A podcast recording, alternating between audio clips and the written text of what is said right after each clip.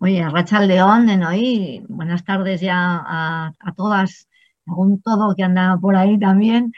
Eh, bueno, la verdad que mm, em, me comentaba antes Miguel que, el formato de este encuentrillo, este encuentro, eh, que aparte de lo que hable él, que nos apetece mucho, ya sabemos, a todas y a todos, pero también es un poco todo lo interactivo que podamos.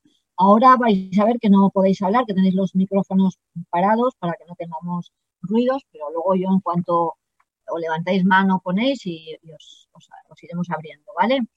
Eh, os lo voy a presentar un poco porque es de obligado cumplimiento, aunque yo creo que, lo conocéis, a Miguel Lorente Acosta, ¿no? Que, bueno, él es doctor en medicina y cirugía por de Granada, que es profesor titular de medicina legal en la misma universidad, médico forense, escribe, tiene trabajos y estudios a montones, como decía antes, tiene artículo día sí, día no en los medios de comunicación y es un lujo, la verdad que a veces pone palabras a, cosas que uno quisiera decir y no, por lo menos ni tiene la capacidad o no sé, no tiene el tiempo, lo que sea, pero no, pero no, yo, yo los agradezco muchísimo, la verdad. Y, y luego, bueno, la verdad que yo creo que es un hombre muy querido por muchas de las mujeres, por algunos hombres también, pero también odiado por algunos hombres, precisamente por ser activo eh, en, los temas de, igualdad y en, el tema contra, especialmente contra la violencia machista, ¿no? Bueno, eh, es también, él, es activista además de, profesor, de todo lo que estaba comentando, ¿no? De, escritor, etcétera, y tiene dos blogs, además también muy activos, además de activista, digo, en los grupos de nuevas masculinidades, etcétera. Y uno quiero comentar, uno es lo que hoy vamos a hablar aquí, el, el resumen de ese blog, es el libro que ha hecho, ¿no? De autopsia al machismo, que creo que el blog lo comenzó en 2012 o, el libro, perdón, y, bueno, ya nos va a explicar él un poco más. Y luego pues también que sepáis que tiene una faceta, a quienes le sigáis, que a mí me encanta mucho, que es que es un poeta, le gusta mucho la poesía y manda cosas preciosas, ¿no? Y lo tiene en un blog que se llama Cardiopatía Poética. Bueno, pues todo esto dicho, hoy lo que vamos a hacer con él, tenemos muchos temas que hablar con Miguel siempre, con Lunes Lilas no es la primera vez que lo hace, por, lo menos una vez al año, al año lo hacemos, pero hoy sí queríamos un poco en torno a esto, ¿no? A este libro, Autopsia al Machismo, que nos lo sitúe, donde ve las claves. nosotros hemos destacado una frase también que nos parecía importante, ¿no? Que es la violencia de género estaba antes de cualquier pandemia y continuará cuando se consigan resolver los problemas sanitarios de la actual. Tomar conciencia de la realidad no es suficiente si no se resuelve y se adoptan medidas para que no se vuelva a repetir. Eh, una cosa importante, bueno, lo comentaré seguramente, es que, bueno, que a pesar de hoy estamos viviendo aumentos de feminicidios a nivel global y que los datos de violencia, especialmente de violencia sexual, pero en general violencia machista de la última encuesta de 2019 del Instituto, realmente, bueno, en cuanto a cifras, para que no se nos olviden, ¿no? Eh, me gusta mucho la definición que hace bueno, que lo que es autopsia, ¿no? Es ver por una misma, por uno mismo, pero él insiste, además de ver por una misma por uno mismo, no por lo que te digan, es también de poder hacerlo juntas y juntos, y eso crea conocimiento, ¿no? Bueno, yo con esto ya me callo y le voy a dar la palabra a Miguel, que le agradezco una vez más en nombre de Lunes Ligas porque nos haya pues cedido este huequito de su vida, que creo que está bastante condensada. Un beso. Es que Tere, Archaldeón, a todas las compañeras, a todos los compañeros y, yo estoy muy muy feliz. Eh, si hay algo que realmente te, satisface es poder hablar de, una obra tuya, de algo que, sale con ese cariño, también con ese compromiso y esa responsabilidad, pero especialmente con, mucho afecto cuando, cuando una persona, yo creo que cualquiera, se embarca en un proyecto de, de escribir, eh, de compartir algo grande, no, no, solo un blog que ya de por sí eh, existe el compromiso en cada una de las, de las eh, entradas que se hacen de cada uno de los artículos, pero cuando eso se traslada a un, a un libro, a, un, a, una obra en general, yo creo que, que uno, deja mucho de sí mismo en, en, en, ese, en, ese, en ese ejercicio, ¿no? Y, hablar de él te, ayuda a lo que tú comentabas, ¿no? A esa necesidad de compartir la mirada a través de, otros ojos y a través de, otras experiencias. Y a mí me, encanta hablar de, lo que abordamos cuando abordamos los temas de igualdad, de, la necesaria erradicación de la violencia de género, de la necesaria transformación de, los hombres, de, esa, de ese actuar contra el machismo, de romper la neutralidad aparente, de, todo eso que nos envuelve como parte de la normalidad, que, es para mí lo más grave, de que todo eso sea parte de la normalidad justificado con circunstancias, pero hablarlo y compartirlo es, es precioso, es de verdad. A mí me, me, me regalando esta tarde y este tiempo porque realmente me, satisface. Y, el libro, eh, Autopsia al Machismo, es una consecuencia un poco del propio blog que surgió, como muy bien has dicho, en 2012, justo cuando dejé el Ministerio de Igualdad, ¿no? Porque en el Ministerio de Igualdad, además de toda mi experiencia como médico forense abordando, eh, en principio, casos de violencia de género, eh, agresiones muy graves, porque en el año 88 cuando yo empecé la violencia que se veía era violencia muy grave, la, la demás no se veía, es ahora y se ve poca, pues en aquella época realmente la que trascendía para poder denunciar, ¿no? Eran porque había sido una agresión grave y también algún femicidio, algún asesinato de, mujeres, ¿no? Pues, pues esa primera eh, experiencia evidentemente te marca y te, te hace, eh, digamos, investigar y trabajar para saber qué es lo que hay en la sociedad para que eso sea capaz de producirse. ¿no? Entonces, eh, esa experiencia inicial, ¿no? después ampliada con estudios, con investigaciones propias del mundo académico, del mundo científico, la experiencia eh, en la gestión de los recursos, como fue la, eh, mi paso por el ministerio, el contacto con, con, con muchas mujeres, con muchas compañeras, con, con grupos feministas que, que acudían reivindicando, pidiendo, mostrándote parte de una realidad que tú desconocías, ¿no? Todo eso fue muy enriquecedor, ¿no? Entonces, claro, ahí te das cuenta de que no es, suficiente lo que tú puedas aportar a nivel particular eh, de, tu trabajo, sino que, el proceso necesita la implicación social, ¿no? Y, en gran parte la implicación de los hombres, ¿no? Porque eh, si hay algo que, que, caracteriza todo este proceso transformador es su, su, su criterio, su elemento asimétrico, ¿no? Así que quien está cambiando la realidad, siempre lo hemos dicho, soy las mujeres, no los hombres. Los hombres estamos haciendo lo mismo que venimos haciendo históricamente. Estamos en las mismas posiciones de poder, desarrollando los mismos trabajos, eh, organizando todo lo que hemos organizado y, a todo ese proceso se están incorporando, se estáis incorporando las mujeres, ¿no? Pero realmente la transformación masculina ni en lo individual ni en lo relacional, ni en lo social, ni en lo profesional ha cambiado de manera significativa. Y ese, ese cambio de lo masculino a lo femenino, que es un proceso pendiente que tenemos que hacer, no, se ha producido. Entonces, eh, tenemos que estimular ese cambio, esa transformación. A mí en ese sentido, y creo que lo comento en algún artículo del libro, me, impactó mucho cuando empecé a estudiar medicina, que llegas además con toda la, la, responsabilidad, todo el compromiso de estudiar mucho, de, aprender todo lo que se te diga, llegas con esa ilusión ¿no? añadida de, ser o de satisfacer aquello que durante mucho tiempo has deseado, ¿no? con esa carga vocacional que, tienen las, las carreras en, gran medida. ¿no? Entonces, al poco tiempo de, de, empezar los estudios de medicina, recuerdo que un profesor nos dijo que, que según Hipócrates, que era como nuestro, nuestro héroe, ¿no? cualquier estudiante de medicina que se acercaba a la facultad, pues rápidamente sabía, si no lo conocía de antes, quién era Hipócrates, considerado como el padre de la medicina, etcétera, etcétera, ¿no? Entonces nos dijo que, según Hipócrates, que él decía que la medicina no curaba, ¿no? y nos quedamos como muy, muy, parados, ¿no? Que nos quitaron de repente esa, esa ilusión, tanto en lo que significaba la, medicina como en lo que nuestro héroe, nuestro, nuestro padre de alguna manera, pues decía, ¿no? Y, y, entonces cuando vio las caras que pusimos dijo, no, no, no, vamos a ver, Hipócrates decía que la medicina no curaba, que quien curaba era la naturaleza y que lo que hacía la medicina era ayudar a la naturaleza a curar, ¿no? a sanar. Y, a mí ya rápidamente recompuso toda la, sensación de, la clase, pero al mismo tiempo a mí me pareció incluso poético ¿no? esa, esa visión de, Hipócrates ante el papel de la medicina. Y cuando, cuando abordas estos temas, que es lo que estábamos comentando, yo creo o, o me hizo entender en algún momento que quien va a resolver el problema de la desigualdad, quien va a acabar con el machismo, va a ser la sociedad, tiene que ser la sociedad, solo puede ser la sociedad.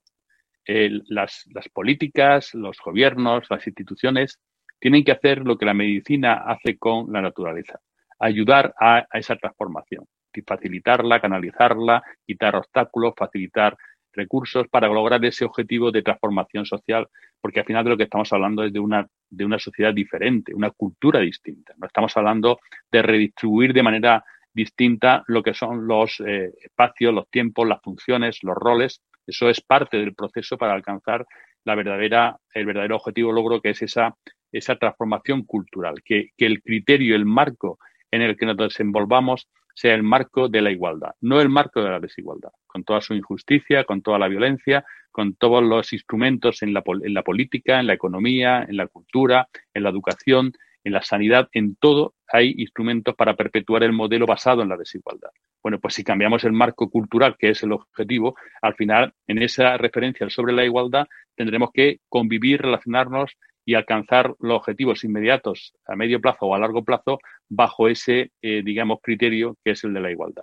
Y, en esa transformación es en la que necesitamos, de alguna manera, implicar y embarcar a toda la sociedad y por eso también era importante, como decía en algún momento, implicar y embarcar a, los hombres, porque si no, en algún caso habrá como esa, esa especie de, enfrentamiento de conflicto que se va a traducir en, nuevos eh, problemas y en más violencia, que es lo que apuntabas tú.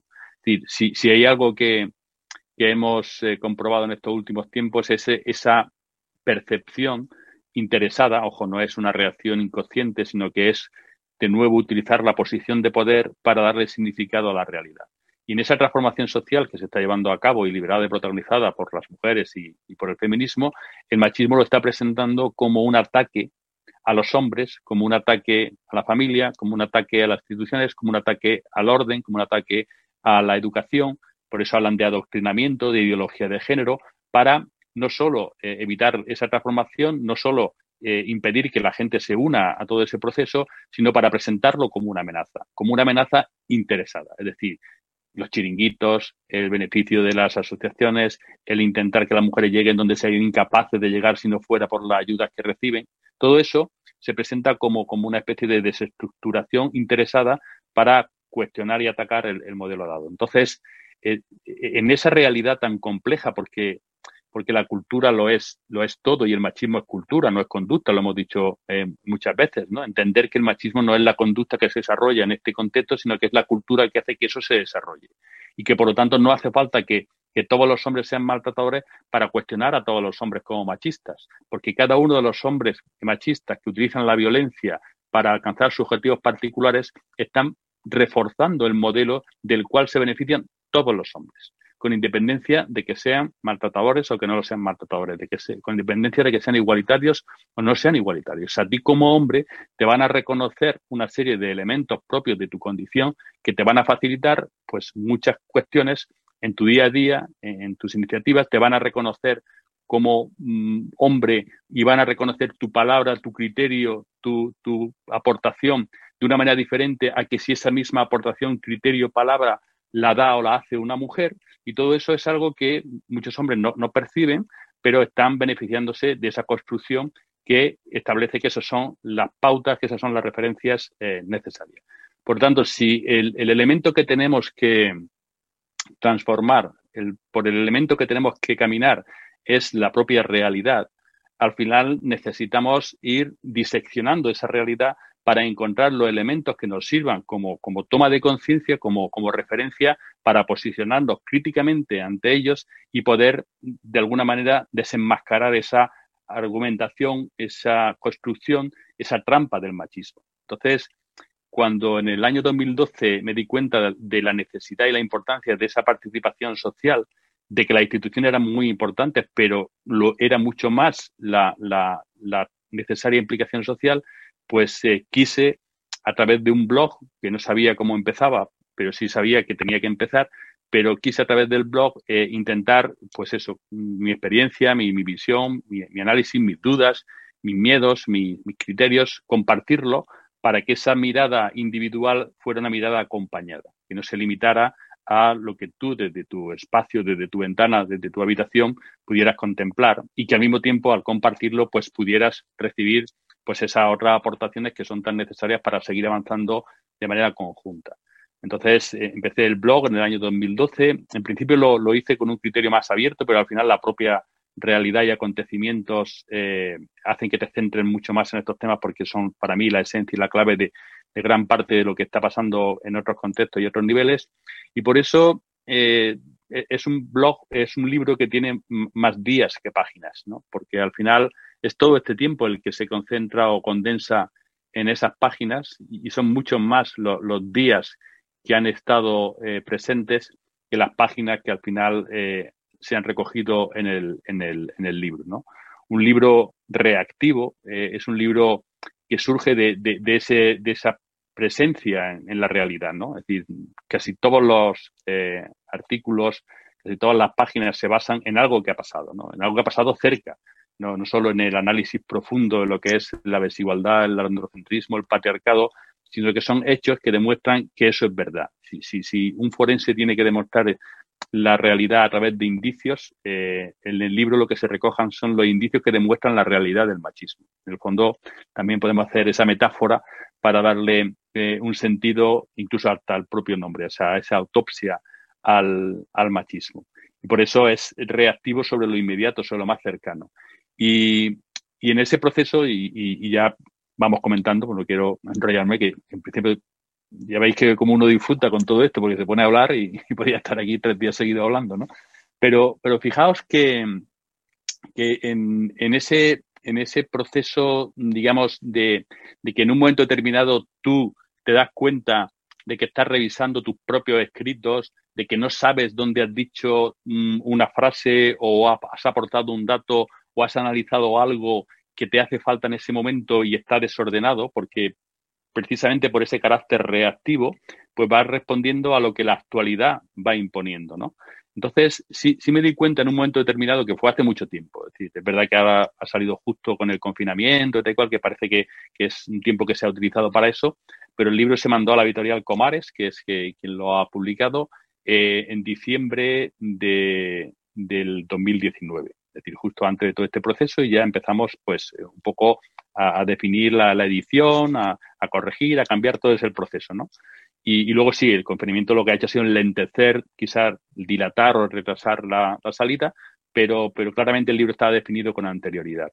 Por eso al final se incluyen algunas referencias que durante esos días pues eh, estaban pasando y dijimos, oye, creo que es importante que puesto que va a salir en este contexto, hagamos alguna referencia. Pero básicamente el libro está eh, definido con anterioridad.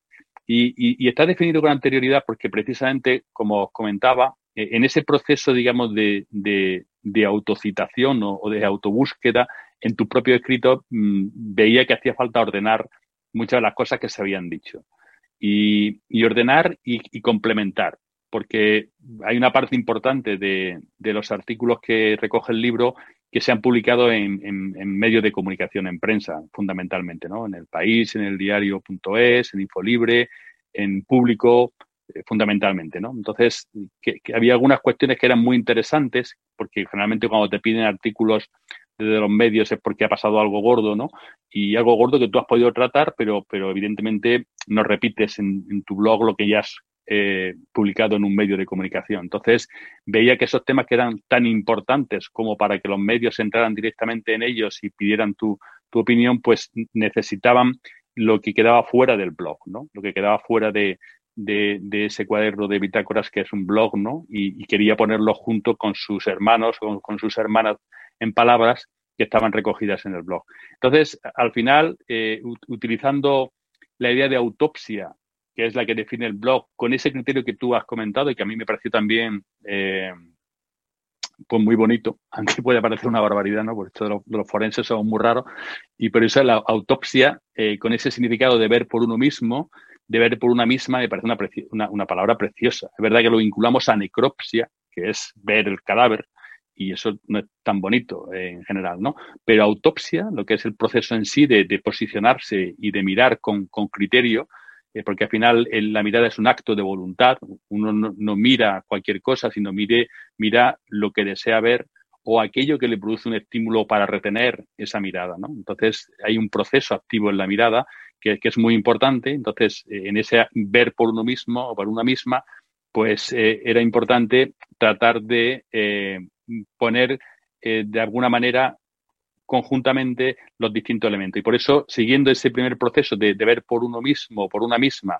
para luego compartir, hacerlo definiendo, pues, eh, siguiendo ya un poco lo que es la necropsia, ¿no? Las tres cavidades, ¿no? Es decir, darle como una entidad de organismo a la construcción cultural del machismo y, diferenciar lo que sería una especie de cavidad craneal, la cavidad torácica y la cavidad abdominal, que son las tres cavidades que por ley hay que abrir al hacer una autopsia eh, en el caso de este, una autopsia eh, judicial. ¿no? Entonces, en, la cavidad craneal se centra un poco todo lo que es la, construcción del machismo, todo lo que son la ideología, todos son sus referencias, todos los instrumentos de carácter cognitivo que explícitamente se ponen en marcha. Entonces lo vamos analizando bajo la denominación de muchos y machos, ¿no? Eh, rompiendo un poco con la idea del machismo, no somos muchos, pero somos machos, ¿no? Pues aquí son muchos y machos los que de alguna manera definen esa cavidad y los artículos relacionados con esa posición machista que define y que establece un poco, eh, determina la, realidad, define el marco y luego determina la realidad. En la segunda eh, cavidad, que se compara con la cavidad eh, torácica, que es donde hablo de la violencia de género como identidad, no solo como conducta, sino que es una, una, una conducta violenta que te hace ser eh, más hombre, te hace ser reconocido como hombre, te hace usar algo que solo los hombres podemos utilizar. No, no la violencia, sino la violencia de género, es decir, la violencia para defender el orden y mantener el criterio en las relaciones de pareja que tú decides sobre la referencia del marco social y cultural. esa construcción de la violencia no existe en ninguna otra eh, esfera, en ningún otro escenario. La, legitimidad de usar la violencia y a través de ella ser reconocido como más hombre y tener, por lo tanto, a tu alcance todos los argumentos que cuestionan eh, la eh, denuncia, que cuestionan la palabra de la mujer, que cuestionan la realidad de los hechos, simplemente por ser una violencia estructural, una violencia que nace de dentro y una violencia que defiende el orden que los hombres han considerado que se debe mantener dentro del contexto social y del contexto personal. Por lo tanto, ese componente identitario es el que permite, cuando analizamos esa cavidad, encontrar que esos pulmones están llenos de, los restos tóxicos del machismo, pero que al mismo tiempo eh, llevan tanto tiempo respirándose en ese contexto que se han adaptado y que permiten de alguna manera eh, sobrevivir bajo esos, eh, digamos, contaminación que el machismo ha ido imponiendo a través de, su normalidad. Y, en esa cavidad también está el corazón que va impulsando, ¿no? Que va impulsando todas esas ideas a través de, sus vehículos, de sus canales, para que lleguen al conjunto de la, de la economía, al conjunto de lo que es el organismo, que es la, cultura. Y luego la tercera cavidad, eh, que es la abdominal, que es el que yo eh, he tratado de encuadrar dentro de la, de la idea de postmachismo, que es el machismo, no es una, situación posterior al machismo, sino que es una estrategia del machismo, pero es una estrategia revestida de, normalidad, buscando la confusión, buscando eh, el, cuestionamiento de la realidad para que la, sociedad no se posicione, ¿no? Para seguir jugando con esa aparente neutralidad de manera que eh, el no hacer algo para acabar con la realidad eh, existente se traduzca en continuidad de la realidad existente, ¿no? Que es lo que ocurre mayoritariamente cuando todavía comprobamos a día de hoy que el porcentaje de población que considera la violencia de género, según el barómetro del CIS, pues es un 0,3, 0,4%, alrededor de del 1 o el 3, dependiendo del mes, ¿no? del 1 o el 3%. Y cuando una sociedad se posiciona tan poco ante una violencia que asesina a 60 mujeres de media cada año, es decir, capaz de generar 60 asesinos de media cada año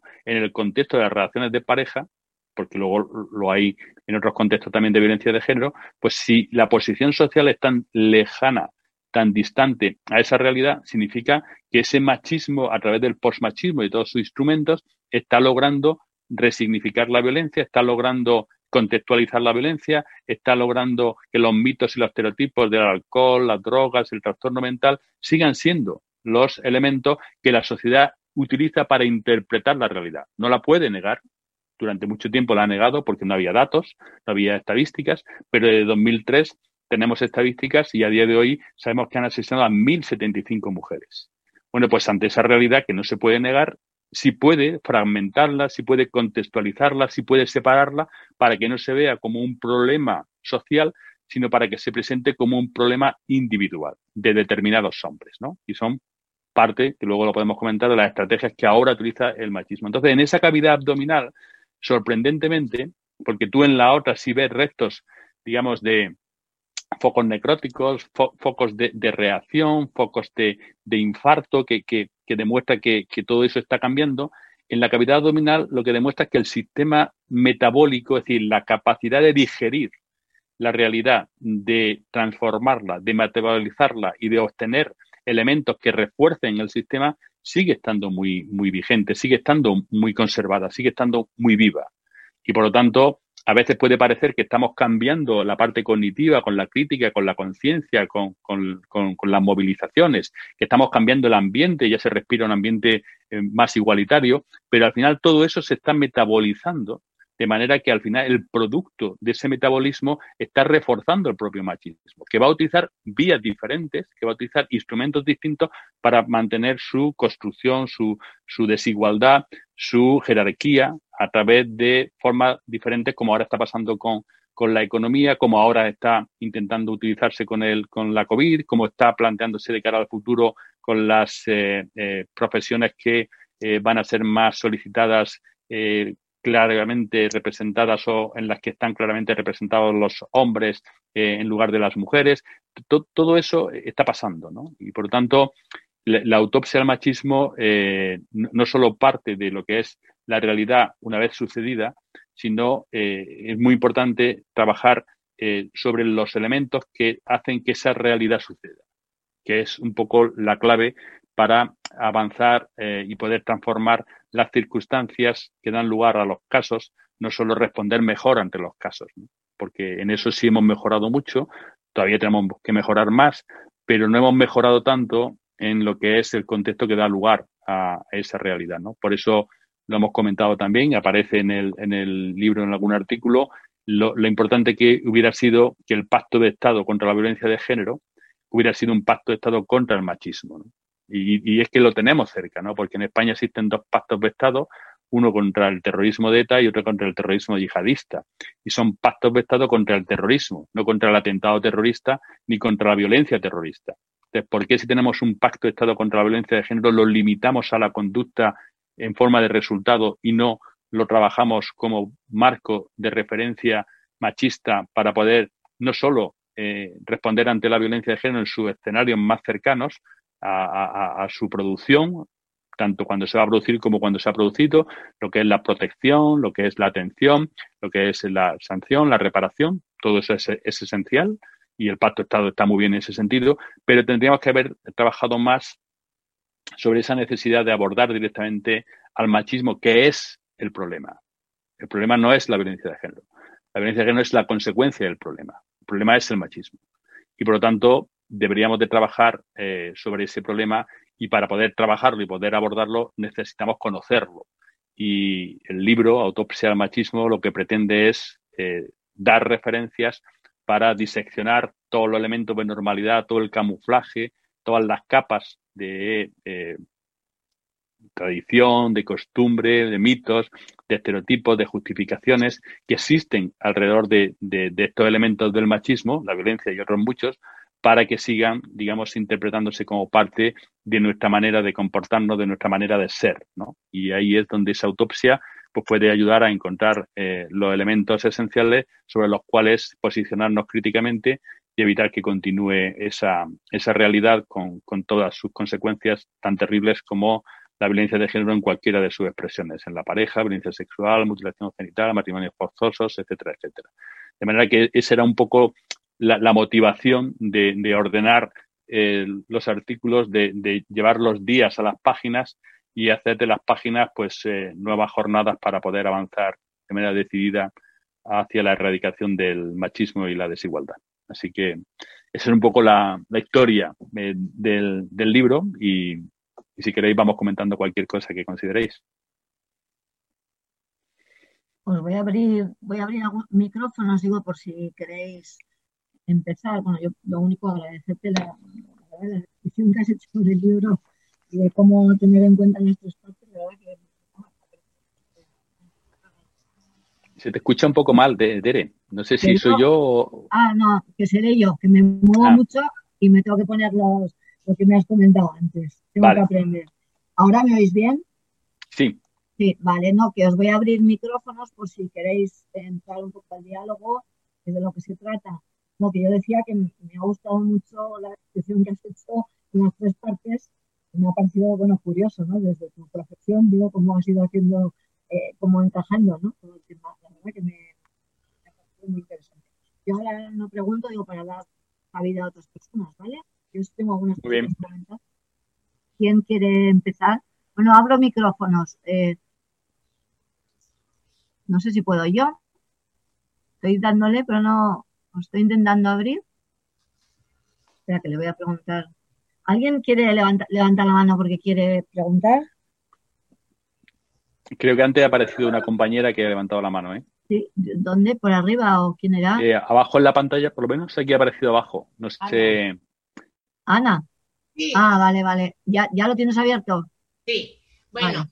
de, de, eh, te he entendido eh, en, en tu exposición que, claro, que el, que el cambio, que lo importante es el cambio social, que es lo que va a deconstruir el machismo y todo esto, ¿no? Y supongo que el cambio social cambi- pasa también por el cambio personal, porque los, los hombres cambien, ¿no?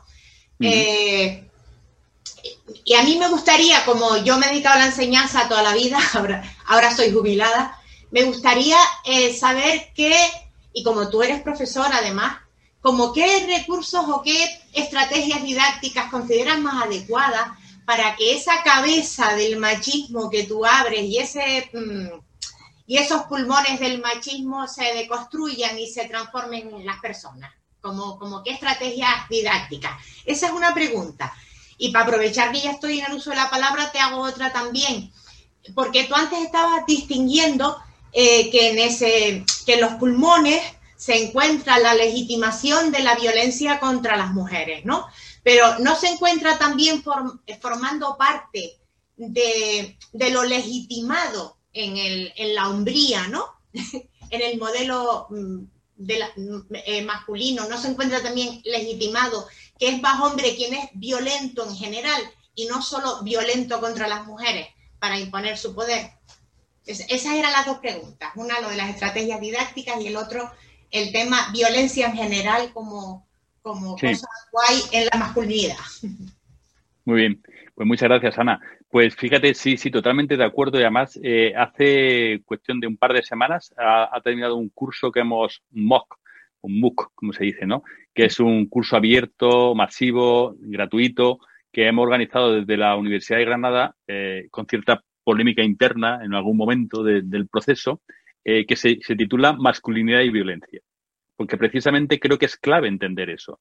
Es decir, que el, recurso a la violencia es un recurso amparado en esa construcción de la masculinidad que utiliza eh, los instrumentos de poder formal, la legislación, las desigualdades, las jerarquías, pero también los informales, como puede ser la presión, la amenaza, el, poder, la influencia de la violencia como realidad o como amenaza para conseguir sus objetivos. Entonces, el, comportamiento individual eh, como muy bien apuntas, y, por lo tanto la necesidad de transformar individualmente, no solo lo macro, porque eso, si no hay transformación individual, ya puedes cambiar lo macro todo lo que quieras, que no va a pasar nada, será otro escenario, pues la misma realidad, ¿no? Pero esa, esa, esa eh, digamos, componente individual está definido por lo, por, lo, por lo cultural, es decir, la manera de ser hombre, lo que es la masculinidad, viene definida por lo que la cultura ha entendido que es ser hombre y por lo que la cultura entiende que son los elementos que van a ser utilizados para que tú seas reconocido como hombre. Y como eso es una construcción de poder, eh, una cierta competitividad, una, una, cierta, digamos, necesidad de demostrar de manera continuada esa hombría, esa virilidad, esa masculinidad, pues la violencia aparece como un instrumento muy adecuado para resolver los conflictos que se presentan de manera particular, de manera individual, pero también para reforzar la idea de hombre cuando el escenario ya previamente está establecido como la necesidad de demostrar quién lleva los pantalones, quién manda aquí, etcétera, etcétera. Por eso hay contextos más idóneos para la violencia y contextos menos favorecedores del uso de la violencia.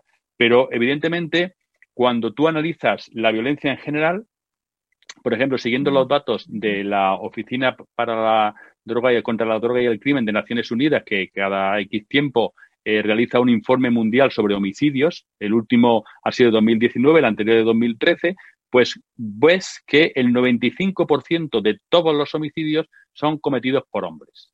El 95%. Es verdad que una parte eh, está cometido sobre las mujeres, pero la inmensa mayoría está cometido sobre otros hombres, porque la violencia es un, un, elemento que legitima al hombre en la consecución de su objetivo y que le da escala o reconocimiento bien dentro de la violencia estructural, por ejemplo, la violencia contra las mujeres, la violencia contra los niños y las niñas, todo eso, el, hombre con criterio que impone el orden para que el bien de la familia, para que el niño sea un hombre de provecho eh, el día de mañana, para que la niña sea una mujer decente el día de mañana, todo ese tipo de cosas que, que se amparan en el uso de la violencia o en la amenaza del uso de la violencia, pues te permite ser reconocido como un buen padre, por eso defienden tanto el machismo que un maltratador no tiene por qué ser un mal padre.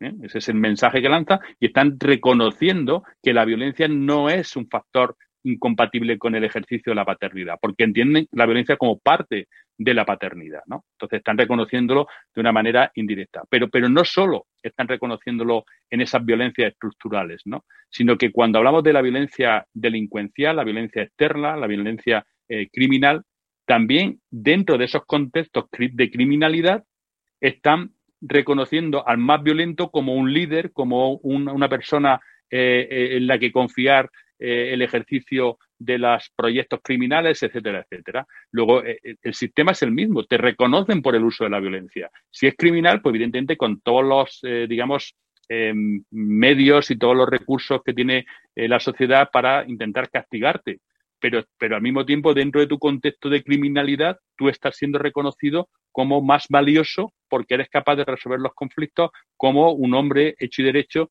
en este caso dentro del contexto de criminalidad, debe de hacer, ¿no?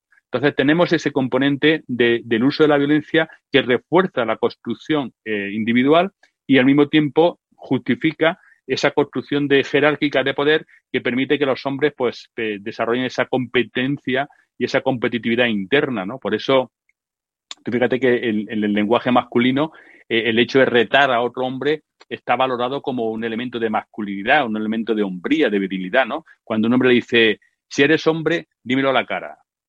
Si eres hombre, sal a la calle y dímelo otra vez. Si eres hombre, ven aquí, ¿no?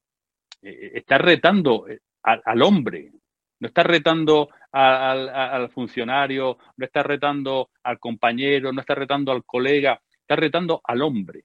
Y, entonces, en, ese, en ese reto es la violencia, porque lo que se está insinuando es que si haces esto, lo vamos a resolver como los hombres, ¿no? Con el uso de la violencia. No dice, si eres hombre, ven aquí, que no te he escuchado bien. No. Si eres hombre, ven aquí porque te voy a partir la cara, ¿no? O, porque nos vamos a partir la cara, los dos. Pero, tiene que ser ese, elemento, no, no es un, un, elemento ajeno al uso de la violencia. Lo que te están diciendo es, vamos a usar las cosas como los hombres hacemos, ¿no? Mm. Con, violencia y, que gane el mejor, que gane el más fuerte, ¿no? Pero, pero es esa forma, digamos, de, de, situar la hombría con, eh, digamos, alrededor de la violencia, como posibilidad. Es decir, que, no estamos obligados. Y podrás reconocerte o no reconocerte, pero no estamos obligados. Entonces, que muchos hombres quieren presentarlo como si fuera una especie de destino, eh, digamos, al que tenemos que mm, concurrir de manera, eh, digamos, involuntaria. No, no, no. Tú eres violento porque quieres ser violento porque tú puedes resolver las cosas de manera, eh, digamos, pacífica, alternativa, o simplemente puedes negarte a entrar en ese juego. Es decir, si eres hombre, ven aquí. pues mira, pues seré hombre o no seré hombre, pero no voy a ir, ¿no? Y, te vas y, o, resuelve otras cosas o de otra manera, ¿no? ¿no? estás obligado. En el momento que tú entras en ese juego, estás, digamos, asumiendo, digamos, unos mandatos que podrías haber eh, cuestionado, ¿no? Podría haber renunciado como hay muchos hombres que lo hacen, ¿no? Entonces, eso es fundamental y creo que efectivamente, como apunta Sana, Debemos de reconocerlo para no pensar que la masculinidad se construye solo con el uso de la violencia de género. El uso de la violencia de género es esencial porque permite mantener la referencia de la condición masculina como elemento de superioridad, de, criterio superior respecto a la femenina, que es la esencia de la construcción. ¿no? Porque al final el machismo lo que significa es que mi posición percibida, construida como que yo como hombre soy más eh, eh, importante, soy superior a ti, y tu mujer es diferente e inferior, e, ese modelo que surge sobre la, construcción de la relación hombre-mujer, allá en el, neolítico, después se construye y se reproduce con otros elementos de diferencia, ¿no? Entonces, tú, extranjero, eres diferente a mí e inferior. Tú, eh, hombre de otro color, eres diferente a mí e inferior. Tú, hombre con otra orientación sexual, eres diferente a mí e inferior. Entonces, toda esa construcción de ver al diferente como inferior es una construcción que se sostiene y se construye sobre la referencia básica y esencial de que tú, mujer, eres diferente a mí e inferior. Por eso la esencia del machismo es la desigualdad de género respecto a las mujeres. Las otras son consecuencia de esa estructura de poder que necesita para tener todo el sistema alimentado y poder beneficiarse desde múltiples fuentes, no solo en el ámbito de la relación de hombres y mujeres. Por eso es muy importante tampoco eh, reducir el machismo al sexismo. El sexismo es la esencia, pero el machismo es poder y el poder se utiliza desde la política, desde la sanidad, desde la educación, desde la cultura, desde cualquier espacio, con el sexismo como referencia esencial, pero no exclusiva, no limitada a eso, porque entonces tenemos todo el resto de espacio que no abordamos, que no trabajamos, que no cuestionamos cuando está permitiendo que el modelo se siga sosteniendo. Entonces, eso es esencial. Y precisamente como eso es tan esencial, cuando vamos a la primera pregunta que me hacías, ¿cuáles son las estrategias didácticas? Pues es muy complicado. Es muy complicado. Porque tú fíjate que, para, para, para llegar a cabo esta transformación, eh, no es tanto una lista de síes y noes eh, de lo que un hombre igualitario, un hombre profeminista, un aliado debe hacer o no debe hacer, que eso sí es más fácil de, transmitir, sino una toma de conciencia. Una toma de conciencia en un contexto totalmente hostil a esa toma de conciencia. Una toma de conciencia que lo primero que hace es que los hombres perciban que pierden, porque es lo primero que pierdes. Tú pierdes eh, privilegios, pierdes el reconocimiento, pierdes eh, los vínculos, porque te, aíslan. Los, los, tuyos, ¿eh? tus amigos de toda la vida empiezan a aislarte porque empiezas a cuestionar muchas de las, de las, de las situaciones que ellos plantean o muchos de los comentarios o muchas de las decisiones. Tú fíjate que lo he comentado más de una vez que cuando yo empezaba como médico forense a preguntar eh, en el año 88, cuando veía mujeres maltratadas y, me di cuenta de que eso no era normal, porque te decían lo de mi marido me pega lo normal, pero hoy se ha pasado. Bueno, pues cuando yo dije, eso no puede ser. Nadie de toda la gente que ha sufrido violencia, y veía mucha, ¿no? Como forense, y nadie me ha dicho nunca que la violencia es normal. Nadie. Y que me lo digan mujeres que tienen lesiones mucho más graves que la inmensa mayoría de los que vienen aquí, que son que se han peleado en un pub, ese reto del hombre, si el hombre ven aquí, boom, boom, dos puñetazos, ya está, ¿no? Y venían con, dos eh, erosiones, con dos hematomas pequeñísimos, y venían totalmente querulantes, eh, dice que se pura en la cárcel, que se lo tienen que meter en la cárcel, todo el mundo muy, muy reactivo ante esa violencia. Bueno, pues las mujeres llegaban temerosas, eh, con mucha duda, con mucha inseguridad, con mucho miedo, hablando bien del agresor, hablando bien del marido, que es un buen padre, que es un buen hombre, que trabaja mucho, que, hoy me pega lo normal, pero eso ha pasado. Decía, pero ¿cómo es normalidad en la violencia y más en la violencia en tu relación de pareja, que es el amor, que es el afecto, que es el cariño el que la define? No, tiene ningún sentido. Eh, ante esa necesidad de investigar, de, querer conocer lo que había detrás, pues empezaba preguntándole a jueces y fiscales, en aquella época eran hombres. Y, recuerdo, yo decía, mira, esto está mal regulado, porque resulta que ahora eh, la mujer luego no vuelve a venir por el juzgado y no hay un seguimiento del caso, el, delito este no contempla la realidad, porque hablaba entonces de, creo que era el 428 que hablaba de la habitualidad, de que exigía tres agresiones en un mes, como, como criterio, no lo decía el código, pero el criterio que se utilizaba era tres agresiones en un mes. Y esto no funciona así, porque no hace falta agredir para dominar lo estoy viendo, que, que otro tipo de situaciones. Bueno, tío, y entonces me, decían, eh, tú, no te olvídate, no hagas caso a esto. Si es que esto siempre ha sido así, ¿no? Te decían. Y bueno, y un día voy a tomar café, porque tomamos casi todos los días café juntos, ¿no? Un día me retraso y cuando, cuando me incorporo a la cafetería, eh, entro y, uno de los fiscales se da la vuelta, ve que estoy llegando y dices, cuidado que viene el traidor. Y entonces, no pasó nada, es decir, lo hizo en plan broma, pero digo, ostras, el traidor. Simplemente por preguntar que qué pasaba, y, si me oía ahora, lo mismo me quedaba un puñal, ¿no? Pero en aquel momento que era simplemente unas cuestiones muy técnicas, yo no, tenía conciencia feminista en aquel momento, yo estaba viendo casos con una visión técnica, ¿no? De lo que yo como forense veía que no era compatible con lo que estaba viendo en otros casos y con lo que yo había estudiado, porque no había estudiado nunca la violencia de género, ni en medicina, ni para ser forense. Con lo cual no sabía lo que era la violencia de género y estaba viendo la violencia como si fuera una violencia más. Y veía que no era una violencia más, que tenía matices diferenciales. Bueno, pues ante esa duda, ante ese cuestionamiento, pues vas avanzando y de repente te encuentras con ese rechazo de, del grupo de pares, del grupo de, hombres. ¿no? Pero al mismo tiempo no, no, no percibes el reconocimiento por quien se supone que te tiene que reconocer en esta transformación, que son eh, eh, las mujeres o el grupo de mujeres, porque dudan de ti y dudan con criterio porque el machismo es mentira. el machismo es el, primer fake, la primera posverdad, porque el machismo se basa en la idea de que la condición del hombre es superior a la de la mujer. Y eso es mentira. Y toda la construcción social nace de esa mentira. Y además, es una mentira tan importante y tan descarada que se demuestra a diario, en el sentido de que, por ejemplo, cuando las mujeres no podían ir a la escuela, las niñas, porque no, hacía falta que escribieran, porque iban a ser incapaces de, aprender. Bueno, pues las mujeres empezaron a ir a la escuela en el año 1903, me parece, las niñas, tal. Empezaron a ir con una, formalmente a, la escuela y aprendieron a escribir, y aprendieron a, leer, y aprendieron eh, muchas cosas. Después fueron a, hacer el bachiller secundario, pero no podían ir a la, a la universidad porque las mujeres no tenían que trabajar. Las mujeres tenían que estar en la casa cuidando a los niños y a las niñas, pero fueron a la universidad, pero no podían trabajar, necesitaban el permiso del padre, del marido ¿eh? permiso del marido, que hasta el año 1975 en el Código Civil era un, requisito para poder trabajar. Luego empezaron a trabajar y empezaron a hacer todas las cosas bien. No podían votar, de pronto sí pueden votar, ¿no? Entonces, fíjate que cada vez que se supera uno de esos límites que prohibían a las mujeres poder desarrollar eh, eh, esa función, esa actividad, esa iniciativa, se impedía porque se suponía que eran incapaces de hacerlo. Cuando lo hacen, demuestran que eran perfectamente capaces y que lo hacen igual que los hombres o mejor que los hombres. Bueno, pues todo eso demuestra que la argumentación del machismo para que las mujeres no pueden hacer lo que no han podido hacer históricamente era mentira. Y que cuando empiezan a hacerlo no solo estás cambiando la, el espacio de influencia, el espacio de referencia para que la sociedad se vea reflejada en esas mujeres que están haciendo funciones que históricamente han hecho solo los hombres, sino que además estás demostrando la falacia del machismo. Porque lo que se decía que era eh, que era el argumento para que no pudieran hacerlo, se demuestra que es mentira. Entonces, ¿qué ocurre?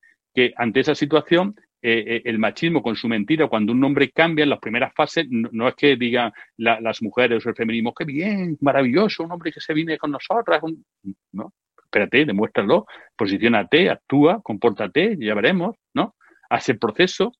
Entonces, hay, hay una situación en la que es muy difícil desenvolverse y, muchos chicos, yo lo he hablado con algunos, que lo han intentado pensando que, porque además ese, ese machismo que busca eh, objetivos y logros y reconocimiento, pues ellos siempre están en el reconocimiento entre los suyos o, por parte del entorno social, cuando ven que no lo obtienen, cuando ellos han hecho un proceso complicado, un proceso complejo, un, proceso difícil, por el cual ellos creen que van a ser reconocidos, admirados, valorados, etcétera, etcétera, y encuentran que no, que pierden y que no ganan, pues, pues, muchos de ellos no saben situarse. Entonces, eh, no sé si la mayoría, pero un porcentaje amplio de los que inician ese paso luego vuelven a ser, eh, digamos, captados por, por los grupos machistas porque tienen vínculos de amistad, de afecto con esos hombres que no deciden cambiar al mismo tiempo.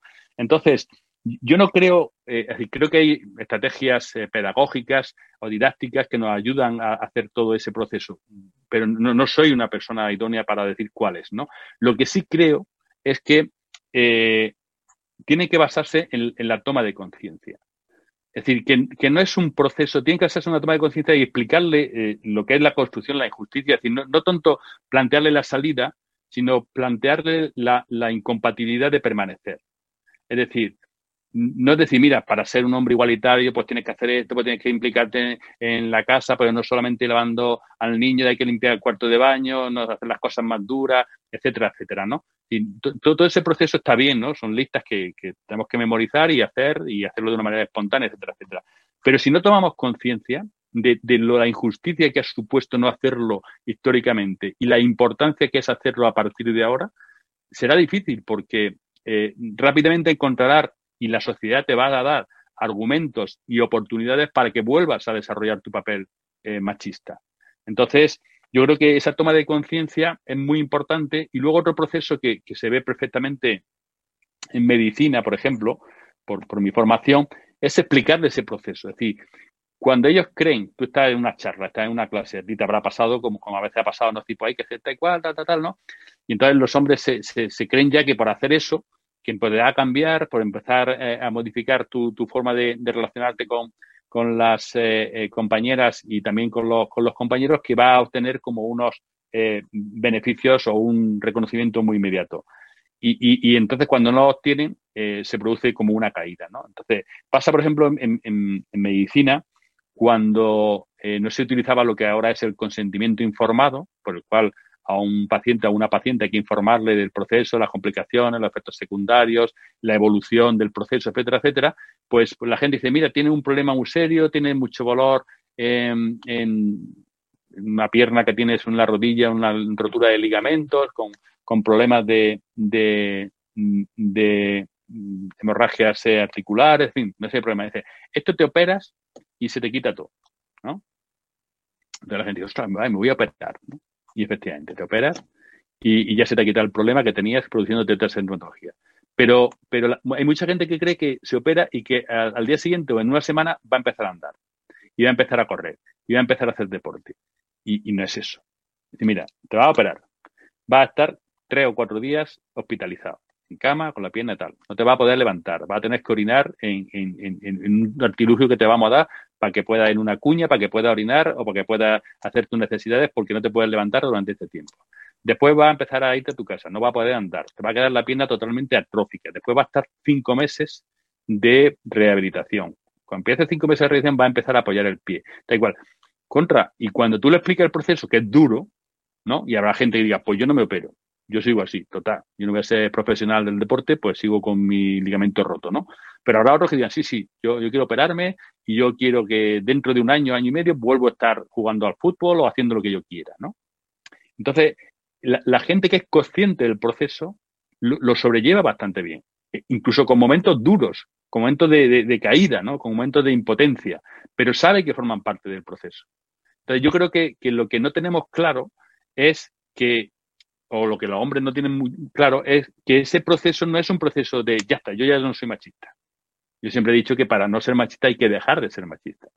Y ese dejar de ser machista no es decir un día, yo ya no soy machista. ¿No? porque, porque eso es una trampa. Entonces, tú puedes tener ese deseo, esa voluntad, ese anhelo, pero conseguirlo no es solamente un enunciado, es un proceso de transformación. Entonces, en ese proceso sí creo que es muy importante el, la toma de conciencia como una, idea muy importante.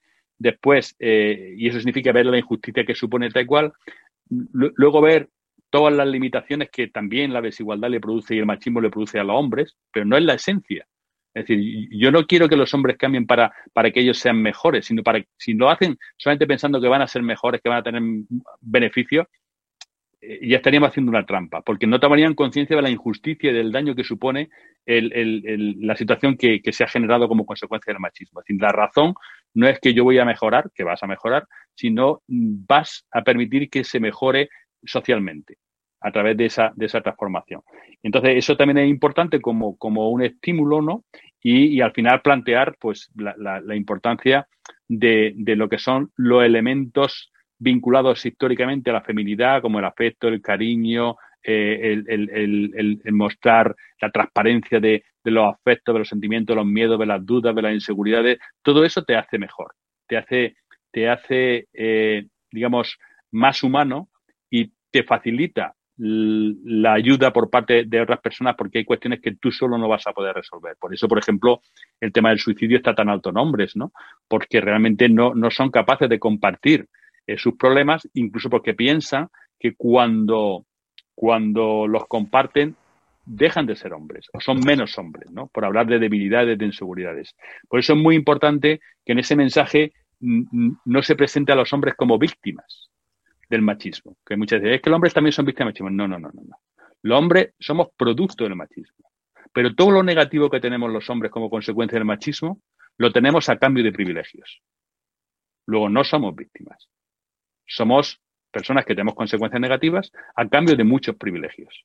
Entonces también es muy importante que sean conscientes de eso y no caer en ese victimismo. Es que los hombres también somos víctimas del machismo, es que los hombres estamos aquí. No, no, no, usted, usted está ahí porque quiere estar y tiene que tomar conciencia de que posicionarse tiene que cambiar. Pero, y, en ese cambio va a tener muchas cosas positivas, pero es consecuencia del cambio, no es la razón del cambio. La razón del cambio es la injusticia histórica de la desigualdad con todo lo que supone. En el momento actual, de muchas formas de expresión, discriminación, desigualdad, pero también violencia. Entonces, eso es lo que tenemos que ser conscientes. Entonces, y, ojo, otra, otro mensaje interesante es que sean conscientes de que no hay neutralidad, que si no se hace algo para cambiar, estás haciendo para que continúe. Aunque tú no lo seas eh, eh, en la materia, en la parte ejecutora de llevar a cabo la violencia, pero estás permitiendo con tu pasividad que otros hombres actúen y a través de la violencia para mantener un modelo que te beneficie a ti, que, es un modelo del que tú obtienes privilegios. Por tanto, estás reforzando tu posición desde tu pasividad. Y esa pasividad está retroalimentando tu posición, con todos tus privilegios, etcétera, etcétera. Luego, esas son un poco las claves que yo creo que, habría que manejar para luego expresarlas a través de, un, de un proceso didáctico, eh, educativo, que requiere tiempo, es decir, que tampoco, porque muchas veces te dicen, te voy a invitar a, mi instituto a que dé una conferencia o a que dé un seminario o a que dé tres conferencias mm, para que los chicos cambien. Mira, yo doy tres conferencias como puedo dar siete, pero, pero eso no va a cambiar a los chicos, ¿eh? Eso no va a cambiar a los chicos. Es decir, eso puede ayudar a que alguno tome algún flash y, se le ilumine una bombilla, pero, pero rápidamente, en cuanto salgan a la calle, se le va a apagar porque todo, todo, todo lo que hay es eh, argumentos para que esa bombilla se vuelva a apagar. Entonces, Síndice es como un proceso de educativo, eh, digamos, estructural, no solo a través de alguna iniciativa que están bien, que son necesarias, pero como elemento de concienciación, no como elemento de educación. Bueno, hay una, te quería comentar porque hay una pregunta hace mucho rato en el chat, el chat está bastante activo, así entre unas y otras, pero hay una pregunta que te la voy a hacer, aunque yo creo que de alguna manera la he respondido ya, ¿no? Pero que es de Irene y que dice cómo podemos romper esta barrera real que existe para que la voz y el criterio de las mujeres se considere igual que la de los hombres. Sí, pues e, esas son las claves que yo creo que, son las que definen el machismo, ¿no? Es decir, simplemente que la voz, la palabra de una mujer sea tan eh, reconocida tan autoridad como puede ser la de un hombre. Y eso no ocurre ahora. No, no ocurre, no ocurre ni, ni, en una reunión de trabajo, ni ocurre en, una denuncia, ni ocurre en cualquier ámbito. no quiere decir que, ninguna de las voces de las mujeres sean reconocidas o que cualquier voz de un hombre va a ser más reconocida que la de una mujer. No, es eso. Cuando hablamos de, en términos de, de, construcción social, hablamos de que habrá casos en los que una mujer pueda ser más reconocida que un hombre, etcétera, etcétera, pero estamos hablando que en general la, la palabra de, un hombre tiene más valor que la palabra de una mujer. De hecho, yo con muchas compañeras feministas la hemos hablado y, me han dicho, Miguel, tú habla de esto que a ti te van a hacer más caso que a nosotras, ¿no? entonces era como, como una especie de estrategia ante determinados foros para, para, para que podamos, digamos, digamos, romper con ese, ese idea de, mm, ya están aquí las feministas, esta vez lo que nos van a contar hoy, ¿no? Que si el patriarcado, que si tal, ¿no? Entonces ya, ya te encuentras en ese contexto de entrada, ¿no? Con lo cual, aunque tú des datos, aunque des referencia, aunque cites a, gente muy reconocida, al final ya están con ese filtro que va a hacer que no, sea creíble. ¿Cómo podemos hacer? Pues yo creo que es este en el proceso en el que estamos. Es decir, tenemos que trabajar para que el machismo, que es eso, no es solo el golpe, no es solo eh, la crítica, no es solo el rechazo, sino que es el dar significado a la realidad. Y entre ese significado está el que la voz de las mujeres eh, tiene menos peso que la voz del hombre, que las mujeres mienten, que las mujeres son eh, mm, inseguras, que no tienen criterio, que van a su bola, que con tal de sacar ventajas son capaces de cualquier cosa, que la dona es móvil como pluma al vento, ¿no? Eh, como dice la, la, ópera, pues todo eso es lo que tenemos que transformar. Y, eso se consigue fundamentalmente con, con educación y con concienciación. Es decir, que educación de cara al desarrollo evolutivo de, la personalidad, de, la identidad, y luego con concienciación para que cuando ya tenemos una, una idea formada, pues lancemos elementos que rompan con esa normalización de, la violencia. Igual que había gente que, te decía, todavía la hay hoy, ¿no? Que te dice, no, no, yo me tomo un par de copas, pero yo controlo. Yo tengo ya muchos años de carné y yo controlo, ¿no? Y, y, y, la gente dice, yo no me voy contigo tú tómate las copas que quieras, tú controlarás, pero te vas tú solo. Yo prefiero pedir un taxi. Joder, tío, no haces gilipollas, no me dejes aquí solo, tal y cual. No, no, no, si no te dejo solo. Es decir, si tú bebes de dos copas y tú dices que controlas, te vas tú solito, yo cojo el taxi y nos vemos luego en el otro sitio y no pasa nada, ¿no? Ya hemos roto esa, esa normalización de que dos copas no, no influyen. De hecho, hemos ido bajando la tasa de alcoholemia progresivamente, porque hemos, hemos conocido que eso no era mm, mm, normal, ¿no? Entonces, e, esa forma de cuestionar la construcción cultural es lo que a base de, información, de educación, de formación, cuando estamos hablando de, espacios de, respuesta profesional y de concienciación, cuando hablamos de, situación social, es la que tenemos que transformar. Entonces, ¿qué es muy importante en ese proceso? La continuidad. Es decir, si tú haces una campaña o dos al año de concienciación, no sirve para casi nada. No digo para nada, pero no sirve para casi nada. Fijaos que, siempre decimos lo de, tráfico, ¿no? Tráfico siempre tiene una campaña más o menos en, antena, hablando de los, a veces de, no beber bajo el efecto del alcohol, otras veces el cinturón de seguridad, otras veces el móvil, otras veces la velocidad.